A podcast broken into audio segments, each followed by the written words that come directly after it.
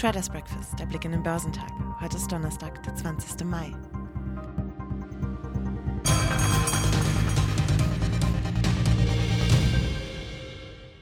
Die Investoren trieb auch zur Wochenmitte die Sorge um, dass die Notenbank dem steigenden Inflationsdruck eher früher als später mit höheren Zinsen begegnen könnte. Dies würde Aktien im Vergleich zu festverzinslichen Wertpapieren in einem schlechteren Licht erscheinen lassen. Das im Handelsverlauf veröffentlichte Protokoll der Sitzung der US-Notenbank vom 27. bis 28. April konnte die Bedenken der Anleger nur zum Teil zerstreuen. Die Aktien im asiatisch-pazifischen Raum waren im Donnerstagshandel unerlässlich, wobei die Daten zeigten, dass Japans Exporte im April stark gestiegen sind. Im Nachmittagshandel lag der Nikkei um 0,1 Prozent höher. Festlandchinesische Aktien waren gemischt, wobei der Shanghai Composite um 0,3 Prozent fiel, während der Shenzhen Component um 0,2 Prozent zulegte. Der Hang Seng Index in Hongkong gab um 0,7 Prozent ab. Der südkoreanische Kospi sank um 0,4 Prozent. Drüben in Australien stieg der S&P ASX 200 um 1,1 Prozent. Der Dow Jones Industrial hat am Mittwoch seine jüngsten Verluste etwas ausgeweitet. Der Dow gab am Ende um 0,5 Prozent auf 33.896 Punkte nach, machte damit aber einen Großteil seiner zwischenzeitlichen Verluste von bis zu 1,7 Prozent wieder wett. Für den marktbreiten S&P 500 ging es um 0,3 Prozent auf 4.116 Zähler nach unten. Der technologielastige Nasdaq 100 hingegen rettete sich ins Plus und legte um 0,2 Prozent auf 13.238 Punkte zu. Die FED-Mitglieder hatten sich auf ihrer jüngsten Zinssitzung einerseits vorsichtig optimistisch zu weiteren konjunkturellen Entwicklungen in den USA gezeigt. Einige Teilnehmer hatten auch deutlich gemacht, dass bei künftigen Sitzungen mit der Erörterung eines Plans zur Anpassung des Kaufprogramms von Wertpapieren begonnen werden könnte.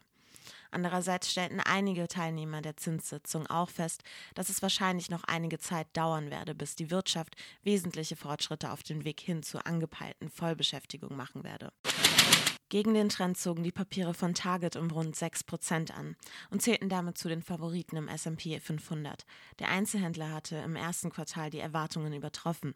Mit einem Plus von gut 3% sicherten sich die Anteilscheine des auf cloudbasierte Unternehmenssoftware spezialisierten Unternehmens Salesforce den ersten Platz im Dow, nachdem sich die Bank Morgan Stanley positiv zu den Aktien geäußert hatte. Ansonsten aber bewegte die Börsianer der zwischenzeitlich drastische Einbruch des Marktes für Kryptowährungen. Nach einer Mitteilung der chinesischen Notenbank, wonach Digitalwährungen nicht für Zahlungszwecke verwendet werden dürfen, gaben viele Digitalwerte im Kurs zeitweise massiv nach. Die Nachricht bedeutete für die Anleger der Kryptobörse Coinbase den nächsten Nackenschlag. Die Papiere weiteten ihre jüngsten Kursverluste aus und standen am Ende knapp 6% im Minus. Zuvor waren die Anteilscheine auf ein Rekordtief abgesackt.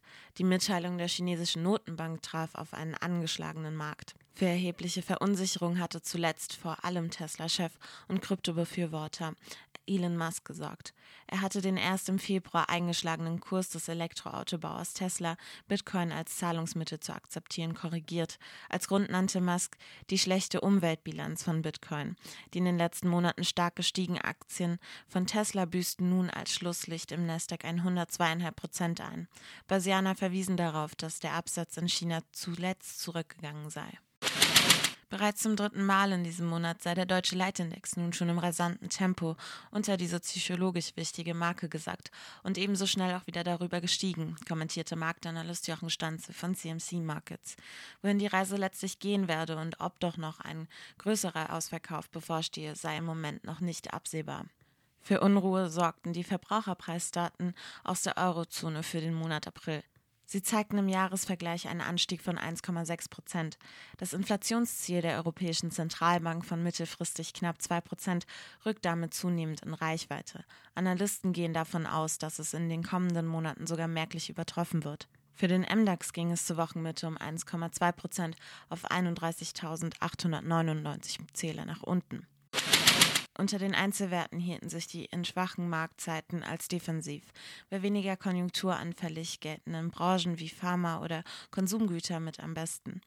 Adidas legten um 0,3 Prozent zu und Puma hielten sich im MDAX mit minus 0,3 Prozent vergleichsweise stabil.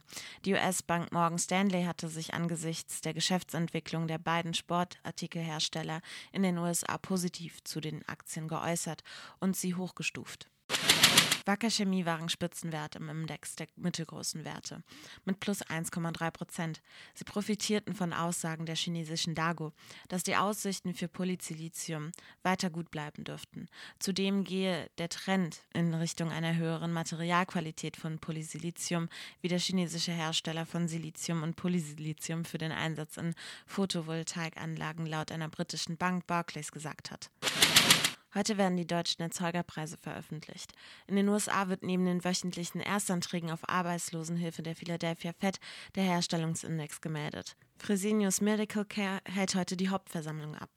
Geschäftszahlen kommen von CTS Aventum, Südzucker, Applied Materials, Hormel Foods, Coles, Ross Stores und Tencent.